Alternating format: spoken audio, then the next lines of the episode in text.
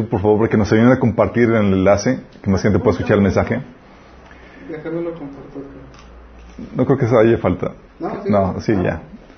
Ok. Estamos en vivo. Grabamos esto para la gente que a veces no puede, no puede venir. De hecho, hay unos que en el grupo de WhatsApp avisaron que no iban a poder venir, pero se van a poner a- al corriente con los videos. También eso les facilita a ustedes de que si acaso no llegan a faltar en algún episodio, puedan eh, ver los videos en YouTube o en Facebook. Y también a veces lo utilizamos para el repaso, porque a veces avanzo muy rápido que la gente se queda medio en shock y a veces, así es. Como es material denso, vale la pena repasarlo. Pero vamos a poner este tiempo en las manos de Dios, que el Señor nos ayude en este taller. Amado Padre Celestial, te damos tantas gracias por la oportunidad y la vida que nos das para podernos reunir, Señor, para aprender de ti, Señor, para poder aprender cómo defender la fe, Señor. Saber con certeza que, que tú existes, que tú eres Dios, Señor, y que el Evangelio en el cual creemos, Señor, es lo correcto, Padre. Señor, te rogamos que tú abras nuestro entendimiento, nuestro corazón, para que podamos recibir lo que tú quieres eh, hablarnos el día de hoy y que hables a través de mí, Señor. Cubras cualquier deficiencia, Señor, y que tu palabra fluye con libertad, Señor. Bendiciendo a los que estamos aquí, a los que nos sintonizan, en audio y en video, Señor. Te lo pedimos en nombre de Jesús. Amén. Ok, chicos, el bosque, eh, ya está el bosquejo listo. Estoy básicamente rehaciendo el taller de, de- de apologética. eh, entonces, está la versión apologética para jóvenes y está publicado en la página de Minas en la, en la sección Últimos Post. Como quiera, les envié el bosquejo en el WhatsApp de- de martes. ¿Con qué propósito? Para que puedan seguir ahí y no se estresen con que "Chin, ya no pude apuntar nada. Sí, ahí está eso. Obviamente si apuntan, dicen que apuntar ayuda a... Eh, ¿A qué ayuda?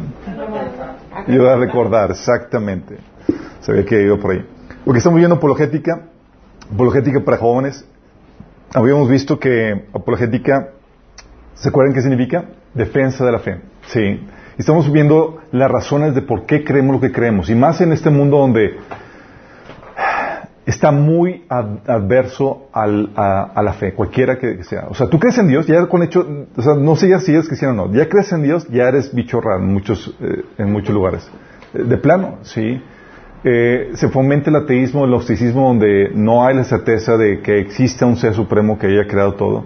Y luego mucho menos, ahorita con todas las, eh, eh, qué decir de, de la existencia de Dios, la base de que porque creemos en la Biblia, en el Evangelio, ahorita con todas las corrientes de aire que Jesús fue un mito, no fue una realidad, no fue un hecho histórico, etcétera. Vamos a ver todas esas cuestiones, vamos a ver asuntos de la, de la evolución y demás. Y algo que habíamos platicado, ¿se acuerdan? Haciendo un pequeño repaso en esto. Habíamos platicado cómo eh, en, la Biblia enseña que el mundo espiritual, acá hay un mundo espiritual que eh, gobierna sobre la gente. ¿Sí? Dios gobernando por medio de su Espíritu Santo a su pueblo y el enemigo gobernando al resto del mundo. Y le habíamos comentado que la forma en que influencian y controlan y manipulan a la gente es controlando tus creencias, tu forma de pensar. ¿Se acuerdan?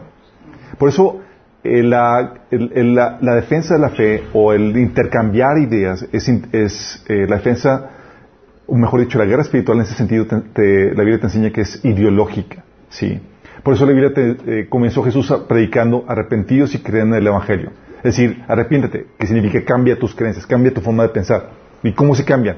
Cambiando tus creencias. ¿Y qué fue lo que Jesús dijo? Arrepiéntete y cree en el Evangelio.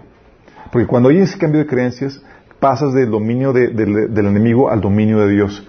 Y, por, y qué tanto domina Dios en tu vida va, dependiendo, va a depender de qué tanto piensas como Dios piensa.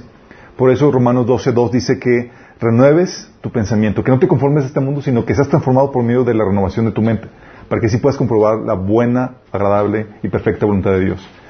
Y una, habíamos platicado que uno de los síntomas por los cuales la gente resiente la voluntad de Dios era porque estaba pensando como el mundo, ¿se acuerdan? Oye, no me gusta la voluntad de Dios. Ah, es que tienes una mentalidad todavía de, de mundanota. O sea, ¿y cómo lo hago? Pues tienes que renovar tu mente cambiando tus creencias por las que vienen en la Biblia.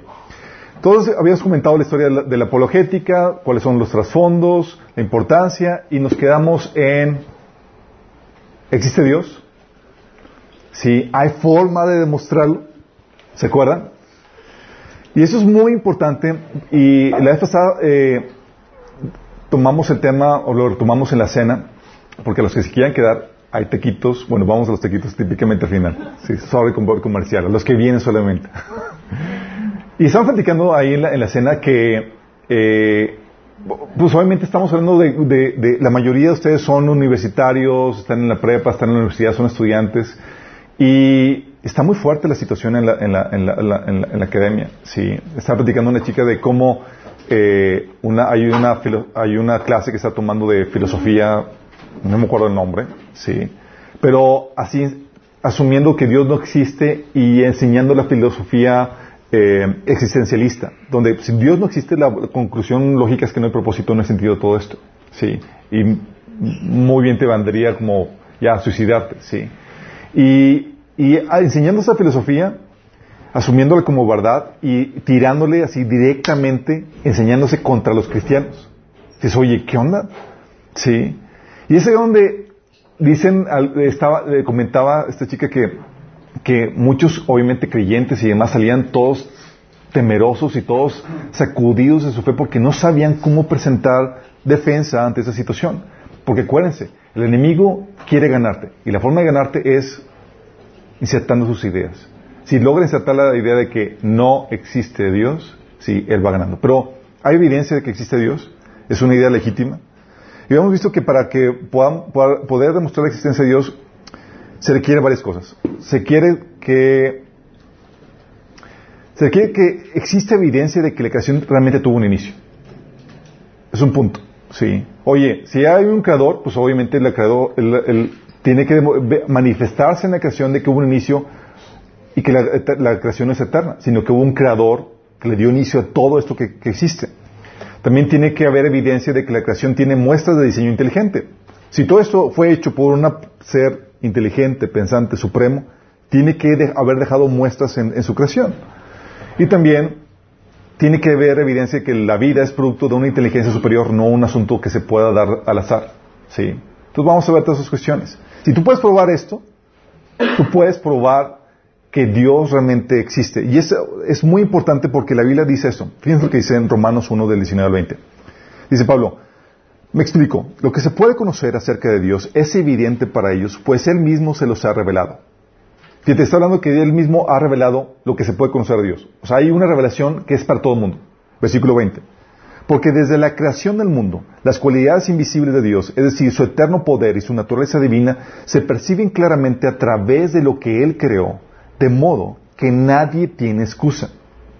Fíjate cómo te dice que tú puedes concluir por medio de la creación que Dios existe y puedes conocer su, su poder y su naturaleza divina. Y te dice que no hay excusa. Eso es para toda la humanidad. ¿Te imaginas? Así de fuerte. Y dices, oh. Sí. De hecho, Salmo 19, del 1 al 4 dice, los cielos cuentan la gloria de Dios, el firmamento proclama las obras de sus manos. Un día transmite a otro la noticia, una noche a la otra comparte su saber.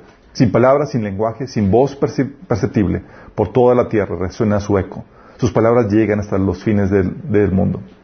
Órale. Y estos pasajes te dicen que la evidencia tiene que ser contundente. ¿Por qué? Porque si no fuera contundente, si la evidencia de que, de que Dios existe por medio de su creación, si la evidencia por medio de su creación que, prueba que Dios existe, no fuera contundente, el hombre tendría excusa. Sí. Y si el hombre tiene excusa, podría tener toda la razón y justificar el ser ateo, el ser gnóstico, el ser, el creer cualquier cosa. Si al final cuentas no hay evidencia de que Dios existe. Y si eso sí, Dios no puede ser responsable de la persona. Y la palabra de Dios es falsa, en el testimonio de que Dios ha dado suficiente testimonio y un testimonio contundente de tal manera que nadie tiene excusa. ¿Sí? Entonces, ¿podemos probar que Dios existe por medio de la evidencia que dejó en la creación? Como cristianos afirmamos que sí, sí se puede comprobar. Se puede concluir certeramente que Dios existe por medio de la creación. Sí, a tal punto que ese conocimiento te va a ser responsable.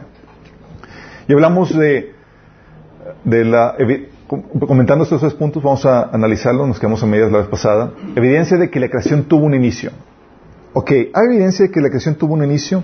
Déjame platicarte primero el trasfondo esto.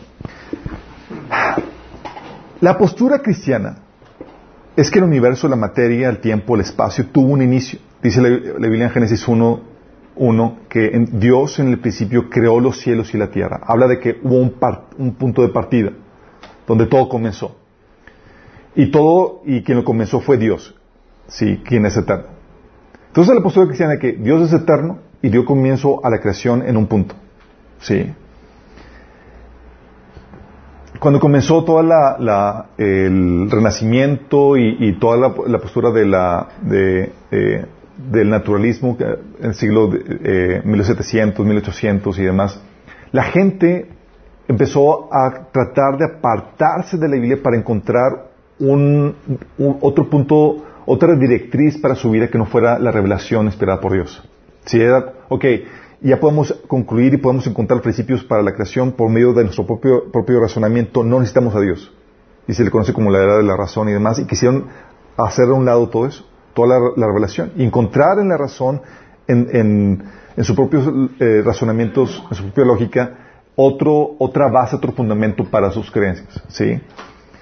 Entonces, obviamente, si te apartas de la razón y dices, oye, y tratas de quitar, y llegó, empezó a dominar la postura naturalista. La postura naturalista es donde dice que todo se puede explicar por medio de, leyes y procesos naturales. Y Dios no es necesario en la ecuación. ¿Sí? Y fue un movimiento que se empezó a, progresar, eh, empezó a laudar toda la forma de pensar, eh, hasta llegar a lo que hoy tenemos. Pero cuando quitas a Dios de la ecuación, dices, oye, realmente Dios no creó todo. O sea, quieres quitar a, Dios de, la ecuación. La, la- la postura es que la- se conoce como la teoría del, eh, del estado estacionario. Sí. La teoría del estado estacionario es que el universo no tiene creador, siempre ha existido y siempre existirá. Sí, es eterno, sin principio ni fin. Esta postura es lo que querían los científicos. Como abandonaste la postura cristiana de que el universo tenía, un comienzo, abandonas eso, la conclusión lógica es el universo existe, entonces, y no hay un creador. Entonces, ¿qué, ¿cuál es la conclusión lógica? Siempre ha existido. ¿Sí? Esta es la postura que tomaban los ateos escépticos eh, de la Biblia, la concepción de un, de un universo con la concepción de un universo con un inicio, eh, obviamente estaría reconociendo implícitamente la existencia de un creador que dio, el eh, que comenzó ese inicio, sí.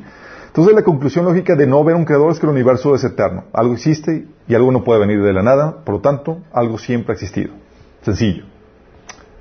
Esa es la postura que manejaban chicos, hasta que apareció la teoría del Big Bang. ¿Alguien ha escuchado la teoría del Big Bang? Todos, me imagino, aquí con algo de conocimiento. Sa- sacaron una serie cómica del Big Bang.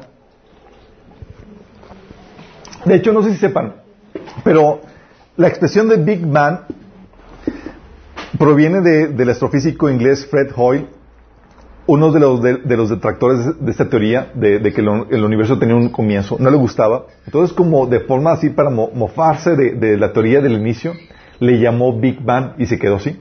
Pero lo- él lo decía en tono de burla, imagínate. Sí. Ay, sí, el Big Bang. Todo comenzó con un inicio. Y pum. Sí. Y quedó, eh, quedó plasmado. Es la teoría de- del Big Bang la que el universo, la materia, el tiempo, el espacio tuvo un inicio. Sí. Lo- algunos científicos lo explican de que al inicio era nada y de repente explotó. Sí. ¿Qué evidencias hay de este inicio de- del universo? Del inicio del universo, decirlo. Ok. Del inicio hay varias evidencias. ¿Alguien se recuerda a una, una de las evidencias de que el universo tuvo un, un inicio? La entropía. La entropía. ¿Qué otra evidencia se alguien recuerda? Que apoyan el Big Bang. Primera ley de termodinámica. ¿Qué más? Expansión del universo. Expansión del universo. Ah, sí, sí. Alguien hizo su tarea. El- en el es el cambio, el, es el eh, la- una de las evidencias del Big Bang es que el universo se está expandiendo, sí, y eso se identificó por cambio de un tono rojizo de las estrellas que significaba que estaban alejando, sí, la luz empezaba a tornarse algo rojizo y eso significa que estaba la luz, eh, eh, el objeto brillante estaba alejándose. Eso comenzó al inicio lo, lo identificó George Lamaitre, eh, que, que nos habló en 1997 que el universo estaba eh, en permanente expansión, ¿sí? Y postuló la, de la idea del átomo primogenio. ¿Alguien la ha escuchado? Donde, oye, se dio cuenta que estaba expandiéndose y hizo la, cuenta reversiva. Dijo, ah, pues, todo entonces comenzó con una pizquita, un pequeño átomo primogenio, ¿sí? Eh, entonces, se, se, eh, retomó en el tiempo para ese único punto de origen. Eh, luego llegó este Edwin Hubble. ¿Le suena el Hubble? Fue el del telescopio, chicos. Sí. En 1929 concluyó que las galaxias estaban distanciando a partir del análisis del corrimiento al rojo de las galaxias. Como cada vez se veían más rojas, ¿sabes qué? Estos se están alejando. Sí. ¿Y qué crees? Eso, lo que vieron eh, esa evidencia los científicos y concluyeron de que, chicos, si retrocedemos el, el, el reloj, nos encontramos en que todo tuvo un inicio. Sí. Y lo interesante caso es que este descubrimiento de que el universo está en expansión, la Biblia habla de ello. ¿Sabían? El universo, la Biblia, habla de que está en, expansión. Isaías 40, 22 dice, Él reina sobre la bóveda de la tierra, cuyos habitantes son como langostas. Él extiende los cielos como un toldo y los despliega como carpa para ser habitada. Órale. Job 9.8 dice, Él se basta para extender los cielos, somete a su dominio las olas del mar. Este um, Isaías, aquí puse la, la, la, la cita, eh, dice, tú cubres de luz como un manto, extiende los cielos como un velo. Sí. Jeremías 10, 12 dice, eh, Dios hizo la tierra con su poder, afirmó el mundo con su sabiduría, extendió los cielos con su inteligencia. Todos pasajes hablando de, de, de, exten, de, extensión de los cielos, de extender los cielos. Y dices, órale, ¿sí? ¿De qué manera, qué revelación, qué, astrónomos escribieron la Biblia? No, era pura revelación. Lo interesante es que la revelación bíblica concuerda con la descripción de la realidad, de cómo es el universo, ¿sí? Entonces la evidencia, uno es la extensión de, los cielos, que el universo está en expansión. La otra evidencia es lo que se conoce como la radiación de fondo de microondas. Término medio técnico. Déjame explicarte. Los científicos dijeron, ok, si hubo un Big Bang, debe haber evidencia de la radiación de esa explosión, de esa alta temperatura, de esa luz inicial. Sí, tiene que haber evidencia de esa radiación. Entonces, lo pusieron como teoría. Y luego, en el 64, ¿qué creen? Descubrieron que sí había, confirmando la teoría del Big Bang. Sí, que había evidencia de esa radiación de, microondas. También la otra, hay otras evidencias del Big Bang, como son la abundancia de elementos prim, primordiales.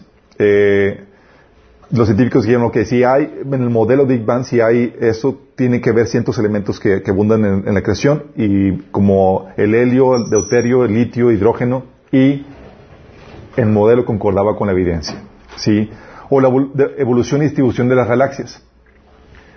Eh, también a, ver la, la, la, forma de las galaxias y la, y, eh, la distribución daban a concluir de que efectivamente eh, el modelo del Big Bang del inicio de la creación concordaba, sí.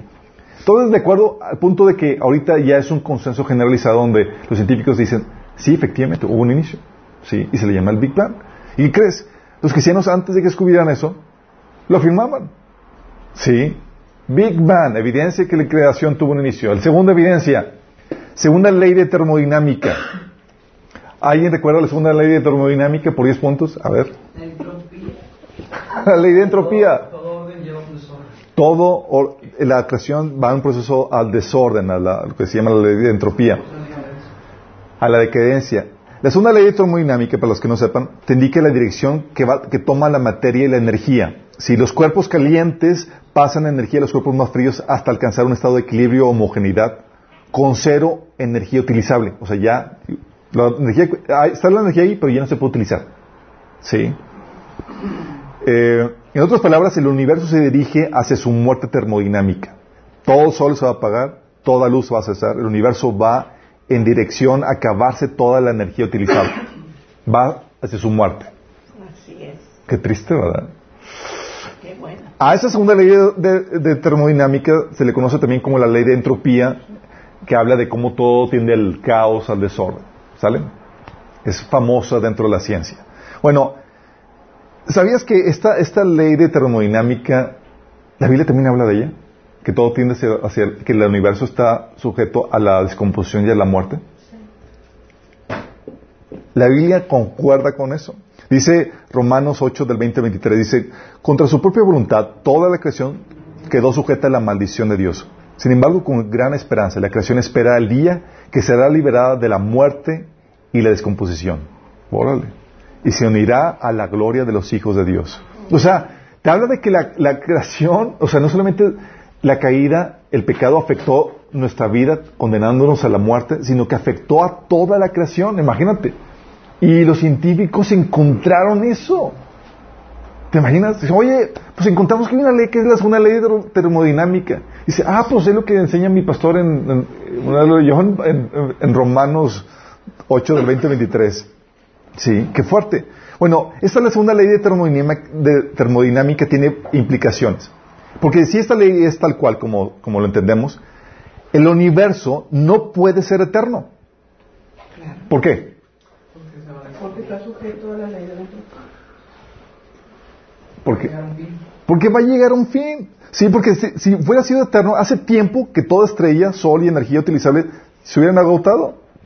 Sencillo. Y dices, oye, pero pues, todavía veo soles prendidos y demás. Ajá. Sí. Es que no es eterno. Sí. Hace una, si fuera eterno, hace una eternidad que hubiéramos llegado a la muerte termodinámica.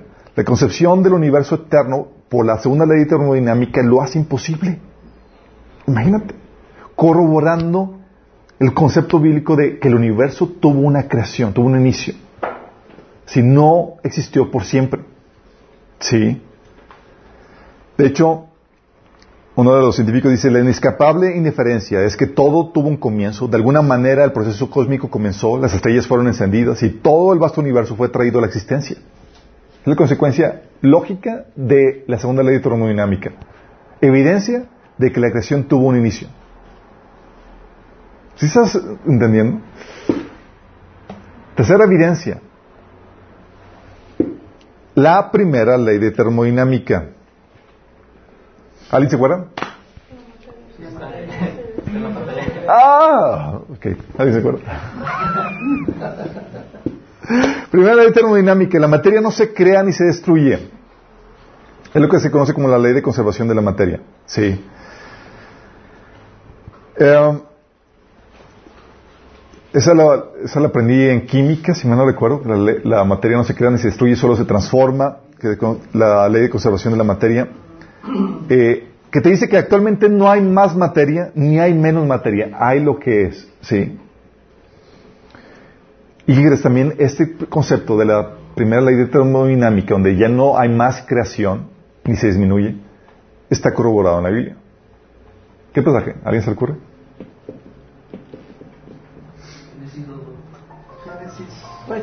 El, el, el cuerpo vuelve a la tierra que lo No, dio y que- el espíritu vuelve a Dios. Ya, ya sé, eh, cuando, cuando Dios está formando la tierra y dice que el último día, pero fue el sexto, terminó todo. Terminó- exactamente, Génesis 2.2 dice, así que quedó terminada la creación de los cielos y de la tierra y de todo lo que hay en ellos. Cuando llegó el séptimo día, Dios había terminado su obra de creación y descansó de toda su labor. Versículo 3, Dios bendijo el séptimo día y lo declaró santo porque ese fue el día en que descansó de toda su creación. O sea, Dios, te habla, el relato bíblico te habla de que hubo una creación y terminó Dios y ya no hay más creación. Sí, de hecho, lo- todo lo que hacemos nosotros es, hacemos cosas nuevas con la creación que hay, pero no sacamos nada nuevo. Sí, de hecho, Satanás no tiene la capacidad de crear nada. Lo único que hace es que desordena la creación de Dios. Sí. Pero fuera de eso dices, oye, está validada la, primera ley de termodinámica y también tiene implicaciones, porque si la materia no se crea ni se destruye, no se pudo haber autogenerado o creado a sí misma. Sí. Al inicio tienes nada y la nada no crea algo, chicos. Sí. Entonces algo externo al universo tuvo que haberlo creado. El universo, esta ley de termodinámica te enseña que el universo fue creado por una fuerza no física, fuera de los límites físicos del universo, con la capacidad de traer de la nada algo a la existencia.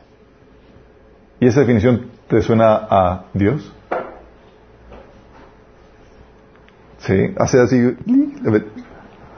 Claro, esa es la definición de Dios. Dios es el único que tiene la capacidad de crear algo de la nada. Sí. Entonces, primero la ley de termodinámica. Cuarta, bueno, déjame explicarte aquí. Sí. Hasta aquí los científicos estaban bien molestos con las implicaciones teológicas de que hubiera un inicio de la creación. Porque los, los, los científicos teístas desde siempre lo habían estado enseñando. Sí, pero los científicos ateos y naturalistas que querían quitar a Dios de la ecuación propusieron oh, es que el universo es eterno. Y ups, las evidencias apuntaban a que hubo un inicio. Sí. Oye, tú eres un científico naturalista y habíamos platicado eso, que hay, que, que la cosmovisión naturalista está enraizada en, en, una, en una creencia que se acepta por fe. Es una creencia religiosa, habíamos platicado eso. Dices, oye, no quiero creer en eso. ¿Qué contrateoría podría sacar para tratar de rebatir ese punto? El punto de que existe el, universo tuvo un inicio. Obviamente como confronta tu, tu, tu forma de pensar atea donde no quieres creer en Dios. Y se acuerdan por todas las implicaciones de, de, de, la, por qué la gente no quiere creer en Dios. Había asuntos de, económicos, de pecado, de que no me gusta que hay la concepción de que Dios, eh, dale cuentas a un Dios creador. Habíamos platicado de asuntos incluso emocionales. Habíamos platicado que incluso a veces uno se aferra tanto al pecado que puedes tener la evidencia y rechazarla. Sí.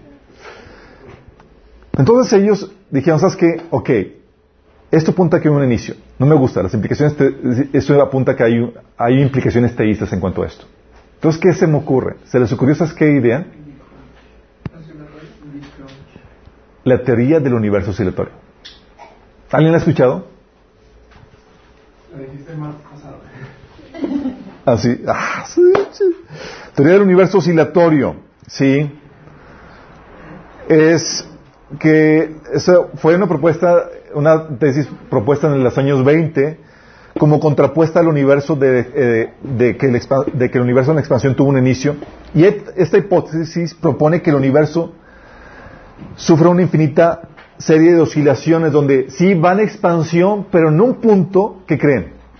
Va a parar y va a retroceder y se va a contraer todo hasta llegar a un punto otra vez al punto inicial. Para que luego, ¿qué crees? Volver a explotar. Y luego, millones de años y luego volverse a contraer. ¿Sí? Entonces, esa fue la explicación de los... Esa fue la explicación, obviamente, evidencias de eso no había, pero es la explicación naturalista porque dijeron, oye, el universo no puede ser eterno. Hay evidencias de que, de que está en expansión. Y eso trae la escena a Dios en la ecuación, ¿sí? Dios significa, que, que- estuvo intervenido en la ecuación. Entonces quiero quitarlo de encima, quiero quitarme a Dios de ahí de la, de, la tesis, se propone esta, esta teoría, ¿sí? Eh, entonces, obviamente la, la segunda ley de termo- la segunda ley de termodinámica les presentaba problemas porque con cada oscilación, pues obviamente había pérdida de energía utilizable. Sí, eventualmente eso les presentaba trabas. Pero aún así, era la propuesta que Carl Sagan, ¿alguien vio la serie de Cosmos? Los ochentas, algunos acá milenios que son retro, que hayan visto. La volvieron a hacer. Bueno, Carl Sagan era lo que te vendía. Era como que, olvídate de Dios, el universo es eterno. Sí. Pero está en expansión. Ah, sí, pero es que siempre ha estado de, de forma oscilatoria. Sí. Hasta que encontraron, en 1998, encontraron que las mediciones del corrimiento rojo de las supernovas indicaban que la expansión del universo se estaba acelerando. Sí. Esa aceleración eh, se le atribuía a la, a, la, a la energía oscura, ¿sí? En pocas palabras está diciendo, la expansión del universo no se está disminuyendo, no está parando y no pinta para parar. Al contrario, ¿qué crees? Está aumentando la velocidad, cada vez más rápido. ¿Sí? Entonces no pinta y no va a contraerse nunca. ¿Sí? De hecho, concuerda con la Biblia. En, ninguna parte en la Biblia se encontrarte que habla Dios, habla Dios de la, de la expansión de los, cielos, pero nunca de la contracción de los cielos. ¿Sí? Concordando incluso con el relato bíblico. Entonces, ¿qué te, te corrobora eso? O sea, la, hipótesis naturalista decía, oye, el universo fue, es eterno. ¿Sí? Luego la evidencia apuntaba que tuvo un inicio. Le trataron de sacar la vuelta al inicio diciendo que era oscilatorio y la evidencia apuntó de que no, no es oscilatorio.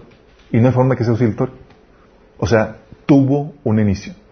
¿Sí?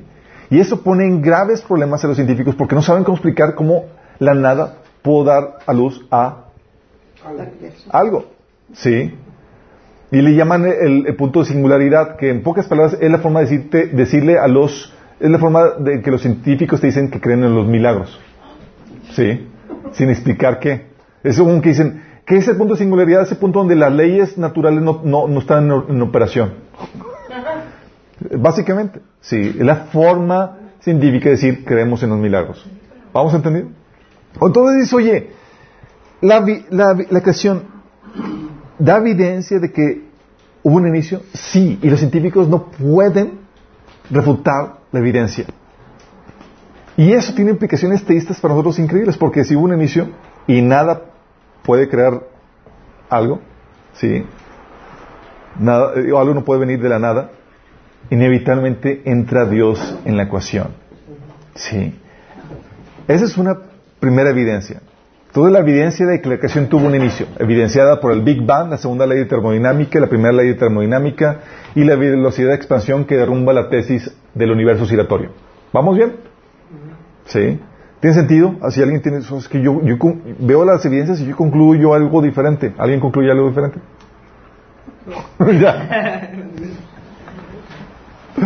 La otra evidencia es la evidencia de la creación que tiene muestras de diseño inteligente. ¿Alguien ha escuchado la tesis del diseño inteligente? La tesis. La tesis, la teoría, la idea o el concepto de diseño inteligente. Pues la complejidad de toda la creación o de todo lo que está en la naturaleza. La complejidad El hombre, o sea, que tiene razonamiento. que tiene el razonamiento del hombre. Habla de que la forma en que, en que está hecha la creación, ¿sí? Muestra señales de diseño, de que no pudo haberse hecho al azar. Así como que, ah, pues aventé unos dados y así salió y, ole, ahí está la plaza del universo. Sí. De hecho, se le conoce también como principio antrópico, donde te, que te asevera que todas las variables del universo están perfectamente afinadas para poder soportar la vida en nuestro planeta. Todas las variables. Sí. Es como que alguien así trastocó el universo para afinarlo a tal punto de que tú y yo pudiéramos existir. Sí. Hay evidencias. De hecho, los- eh, ese- este, este principio entrópico mete en problemas a los científicos porque la verdad no saben cómo salirse de ahí. De hecho, les voy a presentar la, teoría que, que- que propusieron para salirse por la tangente de esta evidencia que hay. Sí. Hay varias evidencias de esto, sí, que dices, oye, ¿qué componentes, qué variables tenían que afinarse a tal punto que diera luz al universo? Hay varias. Les voy mencionando solamente algunas cosas. Uno es la intensidad de explosión del Big Bang. Intensidad de explosión. Dices, oye, cuando tú piensas en una explosión, dices, tú no piensas en, tú no calibras la explosión, ¿estás, estás de acuerdo? Dices, oye, una explosión, pues X, sí. Y cuando te hablan del Big Bang, es lo que menos piensas. Pero si tú vas a analizar, dices, oye, la, la, la- ten- tenía que estar calibrada la intensidad de la explosión para que pudiera surgir un universo funcional. Un poco más fuerte, no se hubiera formado nada. Todas las partículas hubieran estado dispersas. ¿Sí? Ninguna galaxia, ningún planeta, ningún átomo se hubiera formado, se hubiera estado, hubiera estado más fuerte. Un poco menos fuerte y se hubiera vuelto a contraer todo por la fuerza de gravedad. Entonces, incluso la intensidad de explosión del Big Bang tenía que estar calibrada para que pudiera surgir. Muy fuerte, todo disperso, nada se formaría. Muy eh, menos fuerte y se volvería a contraer todo por la fuerza de gravedad. Sí. La otra, por ejemplo, es la composición de la materia. Interesantemente, la, la materia está perfectamente organizada en más de 100 tipos de elementos que interactúan para formar cualquier cosa. ¿Alguien se acuerda de la tabla periódica que tuvieron que machetearse? ¿O alguien está en ese proceso? Sí, desde los minerales de los planetas a las moléculas tremendamente organizadas eh, de los organismos, todo eso eh, está hecho por los diferentes elementos. Los átomos de esos elementos complejos están compuestos de partículas subatómicas que tienen que tener características precisas, chicos. Por ejemplo, si la masa del protón, ¿se acuerdan del protón? Un átomo tiene protones, electrones, neutrones, ¿sí? ¿Se acuerdan primaria? Ok. Secundaria. Secundaria, sí. Yo lo vi en primaria. Tercer año. Ah. Con la maestra mala. de. Eh, ta, ta. ya. A ver, por ejemplo, si la masa del protón variase en una parte por mil, o sea, en una milésima parte, no habría átomos ni elementos. Si la masa del protón variase, así en esa, en esa porción. Por ejemplo, si el neutrón fuera más ligero, o sea, con menos masa que el protón, la estructura del átomo y del universo como conocemos sería imposible. Todo lo que fuera de hidrógeno, por ejemplo, decaería. El sol, que es de hidrógeno, se desintegraría. El agua no podría, no podría existir. Nada más por variar la densidad del neutrón. ¿Sí? ¿Quieres decir algo? ¿Repetir la del protón? El protón. Si el protón variase en una parte por mil, en una milésima, no habría átomos ni elementos, por ejemplo. O sea, tú nunca te hubieras imaginado de que hubiera diseño en esas partículas atómicas. Te las enseñas y dices, ah, pues chido. Pero dices, oye, si variase tantito en el diseño, imposible es la vida en el universo. Imposible. ¿Sí? Si la carga de protón, por ejemplo, no balanceara a la a la del electrón, y, el, por ejemplo, si el electrón tuviera una carga más, eh, tuviera más carga, todos los átomos tendrían carga negativa y se repelerían unos de otros causando una catástrofe, una catastrófica explosión. Si la carga del electrón fuera ligeramente más fuerte que la del, la del protón. ¿Te imaginas eso? Hasta la carga, la densidad, o sea, se va un poquito más fuerte. O, o viceversa, el protón. No habría átomos en el universo. Sí. Lo mismo sucedería si el protón tuviera, estuviera más cargado que el electrón. O sea, no hay, y déjame explicarte, no hay razón para que ambas cargas estén balanceadas, ya que el electrón eh, del protón varía en los demás aspectos, varía en tamaño el electrón con respecto al protón, varía en peso, varía en, propiedades magnéticas, o sea, varía un montón de cosas, menos en la, en la, en la, en la, fuerza de la carga ele- electrónica que tiene. ¿Por qué? Sí, ¿Por qué balancean perfectamente? Ni siquiera son del mismo tamaño. ¿Por qué crees, chicas? Y por ejemplo, la distancia de, de la Tierra al Sol. No. Casualidad, casualidad. Qué casualidad, ¿verdad? Qué casualidad, qué casualidad, sí es. Qué grandioso. Tienes, por ejemplo, también el nivel de resonancia de carbono. ¿Se acuerdan de eso cuando lo vieron? Yo no fui a esa clase. Pero platícales, platícales. La verdad es que ni yo me acordaba. Pero la resonancia tiene que ver, chicos, con... Flashback. Sí. Sí, Sabía que tenía que estudiar química. La resonancia es, es el acuerdo entre diferentes factores o niveles y objetivos ener- energéticos que permiten que sucedan varias cosas, varios cambios en los, en los átomos ¿sí? y en los elementos. Por ejemplo, el carbón, elemento, es un elemento absolutamente esencial para la vida, tiene un nivel de resonancia que favorece muchísimo su incidencia, el que haya mucho. ¿sí? Si ese nivel de resonancia hubiese sido 4% menor, o si el oxígeno hubiese sido solo un 1% mayor, casi no habría carbono en el universo. ¿Y qué crees? El carbono es esencial para la vida. Pero un- una variación de un 1%, un 4% hubiera sido fatal, ¿sí? De hecho, cuando los cosmólogos por primera vez observaron los elementos en estrellas mediante la fusión y, observaron las reacciones, eh, encontraron que favorecían las, las reacciones en las estrellas y demás, eh, que no favorecían a la formación de carbono. Sí. Mínima, mínima eh, parte en la, en la creación de carbono. Pero el carbono es el cuarto elemento más común en el universo y no saben cómo explicar de dónde vino. ¿Y qué crees? ¿Qué dijiste si el 4% qué? Si variaban 4% no, no podría... eh, no, no podría haber eh, el, el nivel de carbono que hay ahorita. Sí. La otra es el que menciona Acacia. distancia del Sol. ¿Sí? Sabemos que en Monterrey estamos a unos cuantos kilómetros del Sol. En el día. No, no todo el año. Total. Sí. Fíjate, el Sol nos da continuamente la cantidad de luz exacta necesaria para la vida en la Tierra. La cantidad de luz exacta. Luego se baña en verano. Pero... Si el Sol estuviera solo 5% más cerca o el 1% más alejado de la Tierra, ello nos privaría a nuestro planeta de todo tipo de vida. Una variación así. Sí. La Tierra tenía que, tenía que permanecer, de hecho también para que pudiera eh, propiciar la vida, tenía que permanecer en una órbita que estuviera prácticamente a la misma distancia del Sol, casi circular. En contraste con las órbitas elípticas de los demás planetas de nuestro sistema solar, que son muy elípticas. Bueno, la única es la que es casi redonda. ¿En serio? ¡Qué casualidad! ¡Qué casualidad! Es eso, casualidad. ¿Dónde está Chelo? Ah, ¿Te das cuenta? Dices, órale, sí. O en la cuestión atómica, la interacción del núcleo fuerte.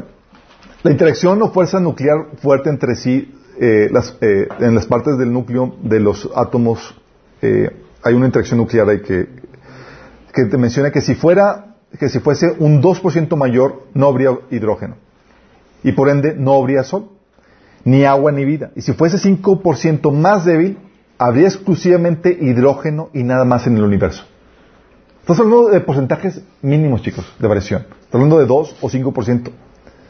Si no operara solo, esa, eh, solo en estas distancias cortas dentro del, del núcleo de los átomos, el universo podría ser un único bloque cohesionado por la interacción nuclear fuerte. Si no estuviera la, la interacción nuclear como la tenemos ahorita, sería un bloque así, con, eh, una masota. Si no habría átomos individuales, ni estrellas, ni galaxias, sería una masa, y un bloque de, de- de átomos condensados. Sí. Que es lo que y- ocasionó que fuera así la, la interacción nuclear. Sí. Estamos hablando que si variara 2% o 5%. Oye, Sí. también otra cosa que, a ver, que los árboles frutales son árboles que están dimensionados al, al, al ser humano. Y hay un montón. El mango, el plátano, excepto las, los cocos. O puedes po- poner ahí un columpio y demás. Sí.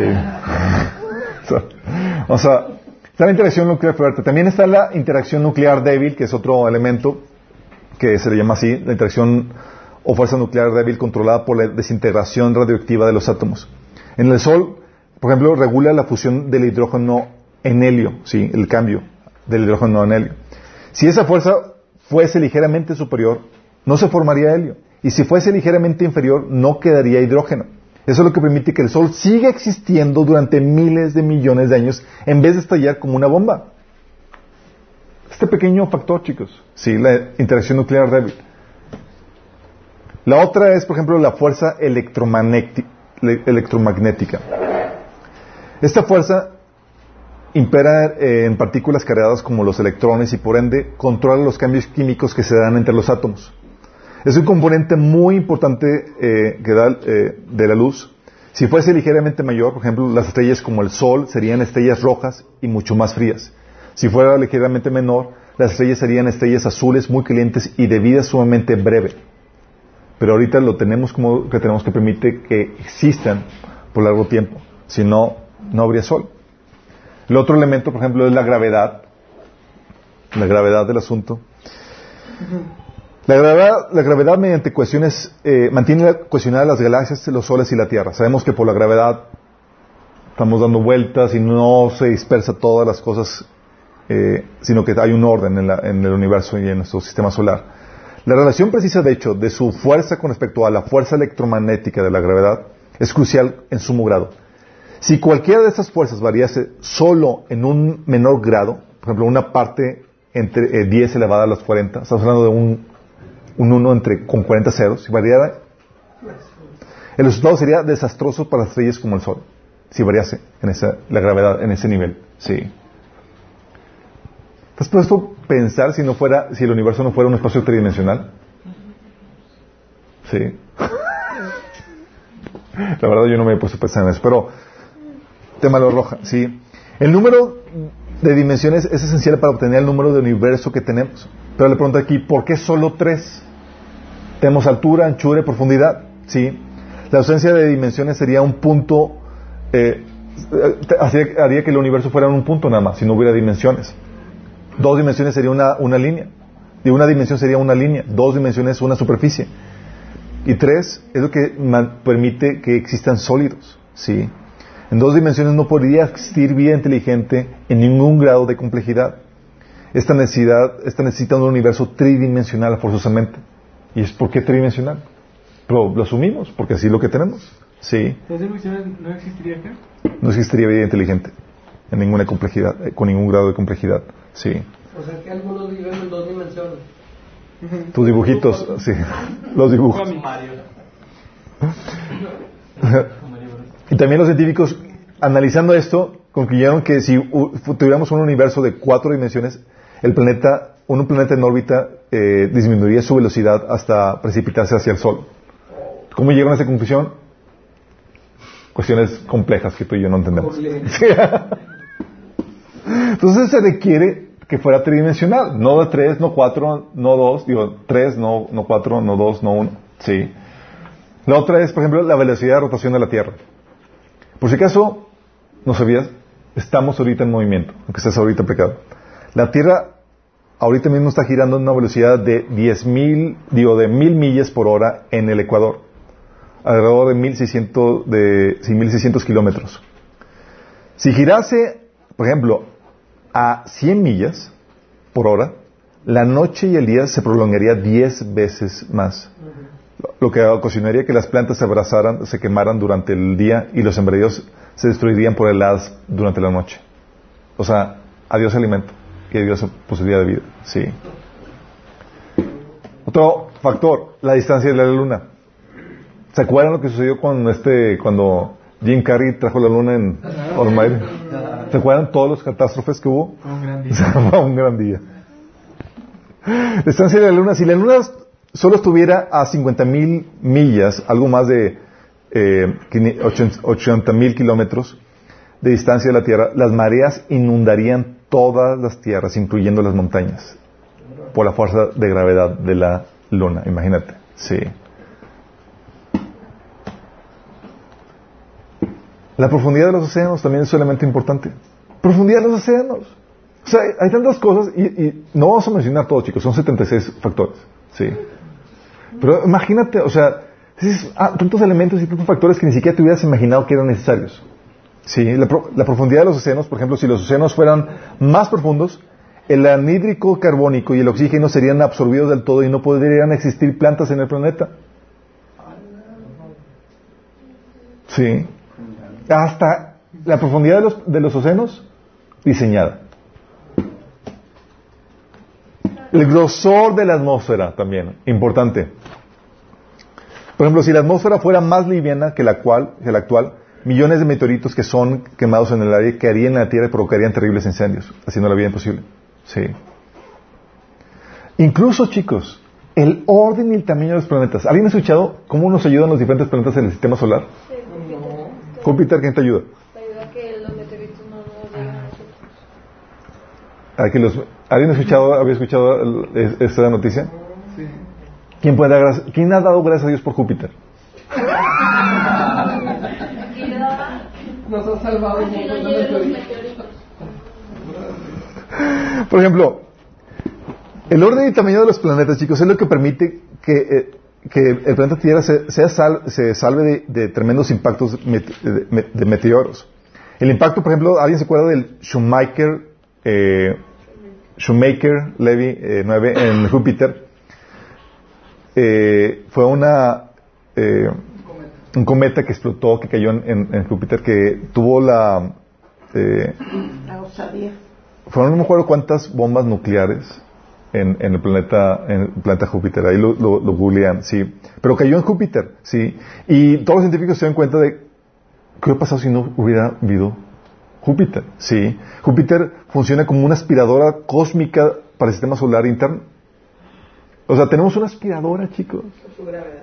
sí Es el más grande. Estudios han demostrado que por su influencia gravitatoria el planeta atrae a muchos cometas y pequeños asteroides que, que terminan por chocar en él. Si Júpiter no estuviera presente, estos cuerpos pequeños podrían chocar con planetas internos como la Tierra. ¿Estás ente- entendiendo eso? O sea, ah, incluso Dios, ay, ¿cómo voy a poner este planeta aquí? ¿Por qué, Señor? Tú vas a ver, chiquito. Me vas a entrenar. en Sí. todo. Eso. O incluso la propiedad del agua. ¿Se acuerdan la propiedad del agua? Que es incolora, insabora, insípida y super cara. ¿Entiendes? Ay, no es un cuidado. Sí, y más en Europa. Eh, bueno, el agua tiene propiedades indispensables para la vida. Por ejemplo, es la única sustancia conocida que en su fase sólida es menos densa que su fase líquida. ¿Y eso qué permite? A ver, si es menos eh, densa eh, en su fase sólida que en su fase líquida, ¿qué ocasiona? Se expande, pero también hace que flote. Sí. Es por eso que el hielo se forma en la parte superior de los océanos y los lagos en, en vez del fondo, permitiendo que peces y otras criaturas marinas sobrevivan durante el invierno. ¿Habías pensado en ese pequeño detalle? En español. Como, la- eh, como el, el agua en su, es el único, es la única sustancia que en su fase sólida es menos densa, hace que flote en su fase sólida. Cuando se congelan los mares, hacen que el hielo flote y permite que los animales puedan seguir viviendo abajo. Sí.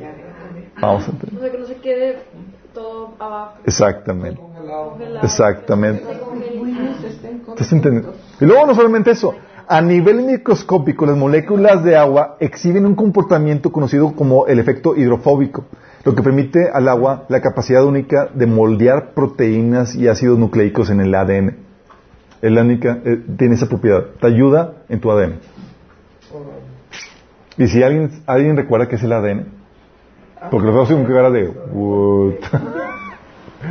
es tu, tu código, chicos, sí, de que define lo que eres. También está, por ejemplo, dijo Dios, ok, no solamente ne- necesitan a Júpiter como aspiradora galáctica, también requieren un escudo protector alrededor de la Tierra. ¿Un escudo protector? ¿Habían visto en las películas así que vientas los, rayos y está el escudo protector y, y, y disparan? Bueno, ¿sabes tú que el planeta Tierra tiene un escudo protector invisible comparado con, las- con los campos de fuerza que protegen a las naves espaciales en diferentes películas de ciencia ficción? El fuerte campo magnético de la Tierra produce este campo protector y pone un límite a los electrones de alta energía despedidos por el Sol. El astrónomo Rafael Becher, director del Observatorio y Astronómico Nacional, considera que si estas partículas alcan- alcanzasen la superficie del planeta sería muy peligroso para la vida. Él compara el descubrimiento como una confirmación de la existencia de que este planeta es un oasis privilegiado para una vida exitosa. Sí. Dice este eh, Daniel Baker, eh, un profesor de la Universidad de Colorado, dice, francamente cuando vimos esta barrera, porque la, la podían detectar, le podían visualizar y, y grabar, dice, cuando, vi- cuando vimos esta barrera persistente actuando en contra de los electrones altamente energéticos en la mag- magno- magnetosfera de la Tierra, yo estaba totalmente perplejo y confundido. Eran como ráfagas electro- de electrones repiqueteando contra una pared de cristal en el espacio. O sea, veían como ping, ping, ping, rebotando, así, como un así tal cual como en las películas. ¿Entonces se imaginan eso? Y ese planeta Tierra lo único que lo tiene, chicos. Sí. Por eso ves que los demás planetas están bien desolados. No andan buscando vida en otro planeta. Sí. Bueno, hay muchas variantes más. La lista de coincidencias continúa, chicos. El cosmólogo Hugh Ross enumera 74 ejemplos, perdón, yo había dicho 76, al igual que varios parámetros adicionales necesarios para la existencia de la vida. Sí. Y lo interesante es que la más ligera variación haría, en cualquiera de estos elementos, haría que la vida fuera imposible. ¿Estás consciente? Tan solo la más ligera variación en los elementos de, las fuerzas fundamentales de la física, como la gravedad, el electromagnetismo, las fuerzas nucleares de, los átomos, hubiera dado como resultado un universo donde la vida hubiera sido imposible. Solamente en las fuerzas básicas de, la, física. Sí. Y esto tiene implicaciones muy severas. El principio entrópico, que se muestra con, estos, con estas eh, variantes perfectamente calibradas para poder propiciar vida, declara que en nuestro universo todos estos valores aparentemente arbitrarios y desconectados de- en la física tienen algo extraño en común. Son precisamente los valores y, y proporciones necesarias para que el universo sea capaz de sustentar vida. Y nadie sabe cómo explicar por qué son así. ¿Y por qué coinciden todas estas variantes? Sí. Roche eh, Penrose, un físico matemático de la Uni- Universidad de Oxford, declara que el tamaño que declara, eh, dice, ¿qué tamaño tendrí- tenía eh, el volumen del espacio? O sea, ¿qué- ¿cuáles son las estadísticas para que el universo pueda arrojarse a concebir vida, considerando estas variables? Sí. La precisión es... Ah, perdón, es el texto. Para que esto pudiera ser, para que todas esas variables pudieran coincidir, sí, la probabilidad es increíblemente pequeña. Sí, es una presión de 10 elevado a la 10 elevado a la 123. Sí. Se trata de una probabilidad increíblemente pequeña. Tales cifras implican que si un creador, si sin un creador, el tipo de universo que tenemos representa una probabilidad entre 1 seguido de 10 elevado a la 123 ceros. O sea, sí, fue Roger Penrose, está en la referencia en la, en la, en la, en el bosquejo. O sea, si se te ocurre, si se, se te ocurriera escribir, intentar escribir este número, chicos, si se te, si se te ocurriera escribirlo, sí. Si se nos ocurriese escribir este libro, digo, este, este número en extenso, poniendo un cero en, ca- un cero en cada átomo del universo conocido, se nos acabarían los átomos mucho antes que los ceros. Órale. Hubieras parado de diapositiva. Los átomos del universo. ¿Cuántos hay- átomos hay en el universo? Hay 10 a la 70 elevado a la 78 átomos en el universo. ¿Sí? O sea, se nos acabarían los átomos. En otras palabras, es matemáticamente imposible, chicos. ¿Estás entendiendo? Es un número así, imposible. El astrónomo George Greenstein de Am- eh, Amherst College comenta, cuando estudiamos las pruebas que surge con la existencia, eh, surge con la insistencia el pensamiento de que, de que, de que ha estado implicado alguna agencia, o más bien agencia con la mayúscula, sobrenatural en la formación del universo.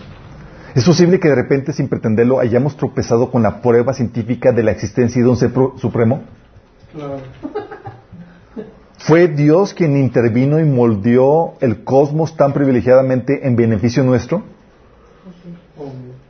El propio Hoyle, que rechaza el cristianismo y la idea de Dios, se sintió abrumado al ver los resultados de ver todos estos eh, eh, elementos que tienen que calibrar para, para dar vida. Afirmó, una interpretación obvia de los hechos sugiere que un superintelecto ha trasteado con física, al igual que con la química y biología, que en la naturaleza no hay fuerzas ciegas dignas de mención.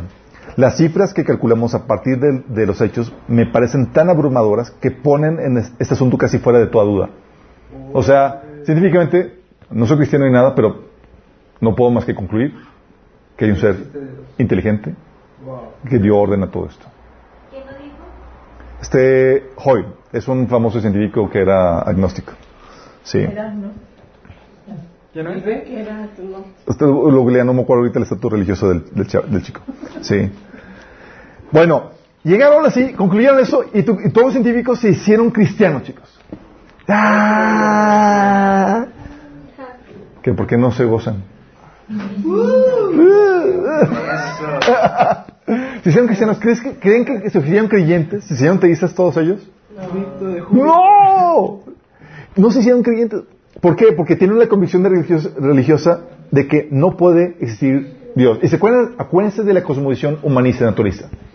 La cosmovisión naturalista dice que, que no existe Dios y que todo eso es producto de, de procesos aleatorios, pero evolutivos, que produjeron el universo y la vida. ¿sí?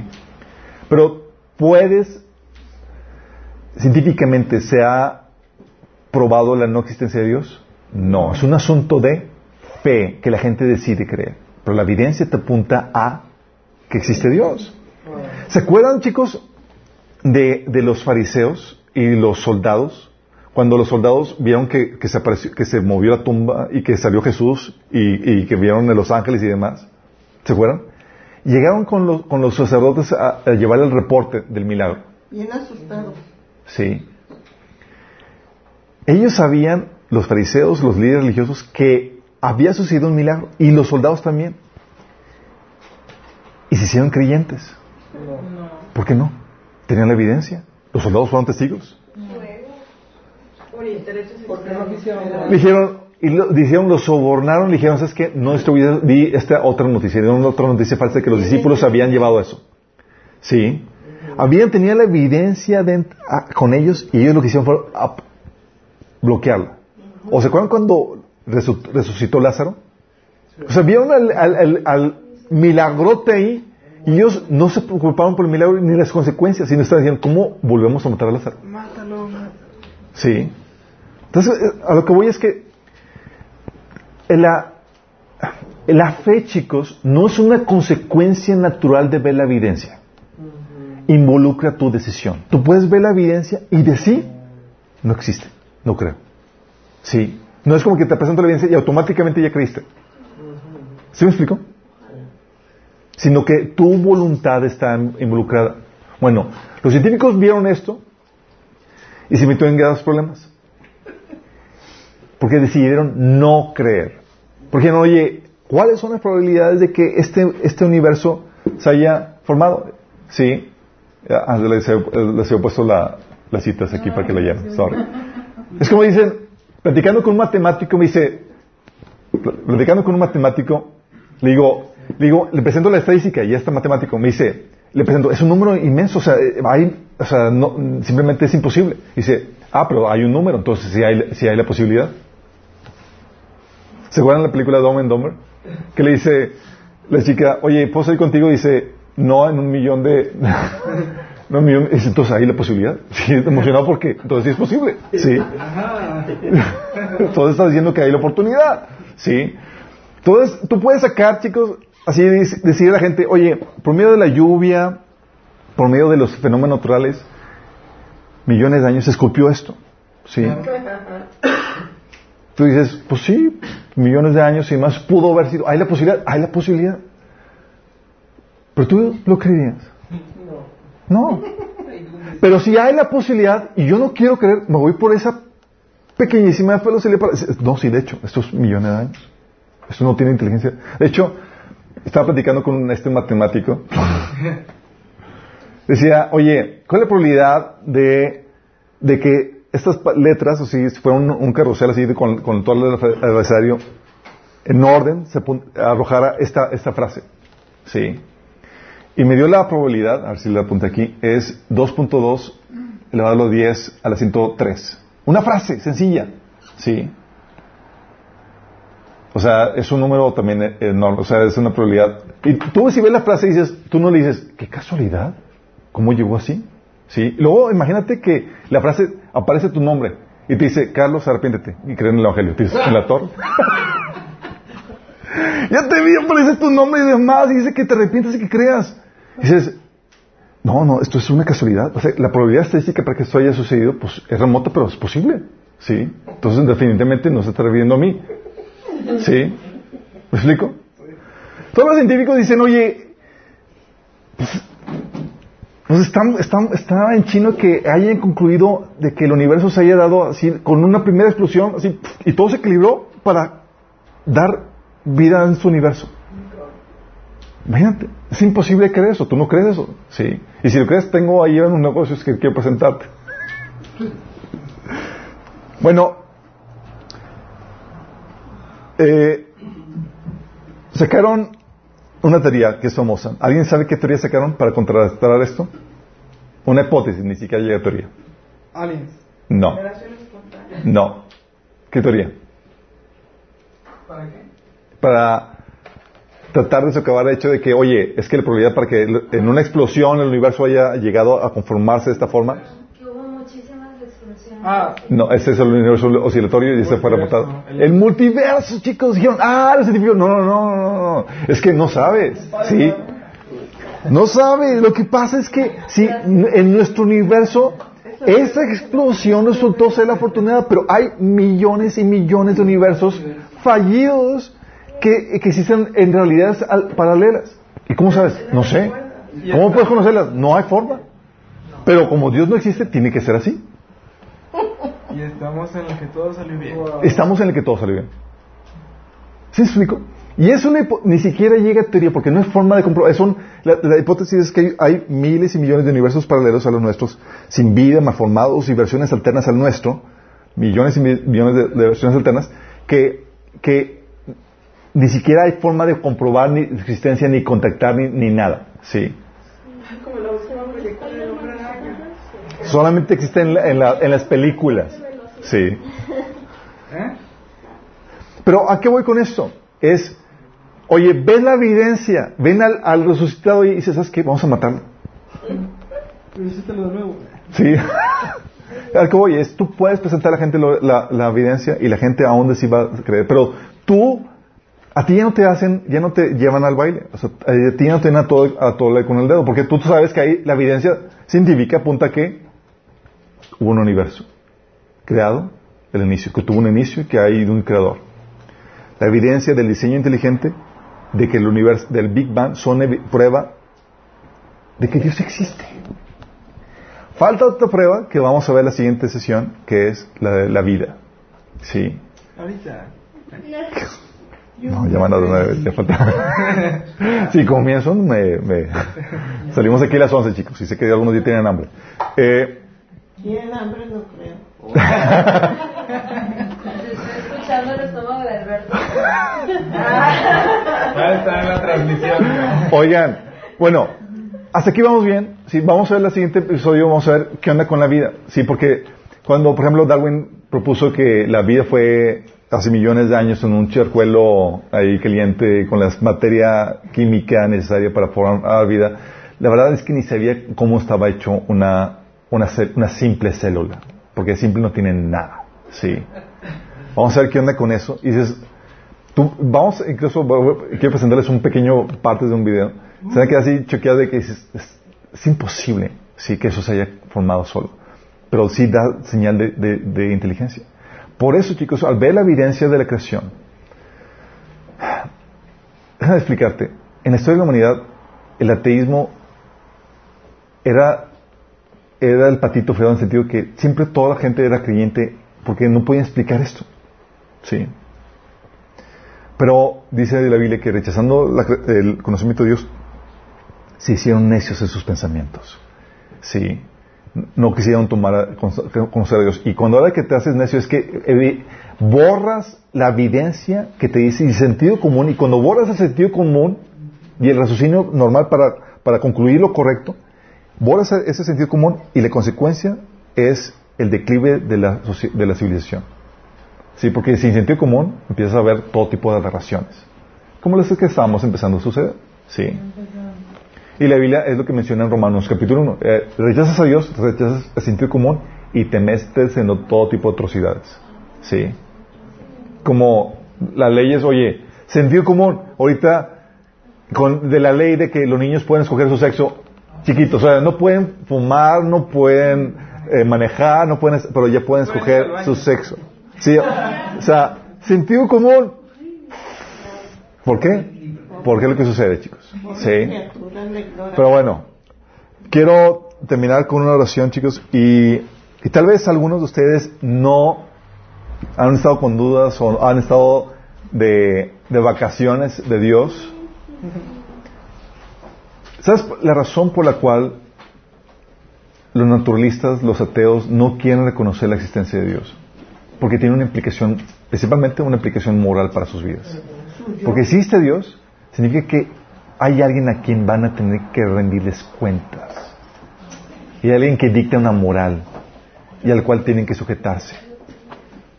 Y el llamado del Evangelio es al llamado a arrepentirte de deja de vivir tus propios caminos.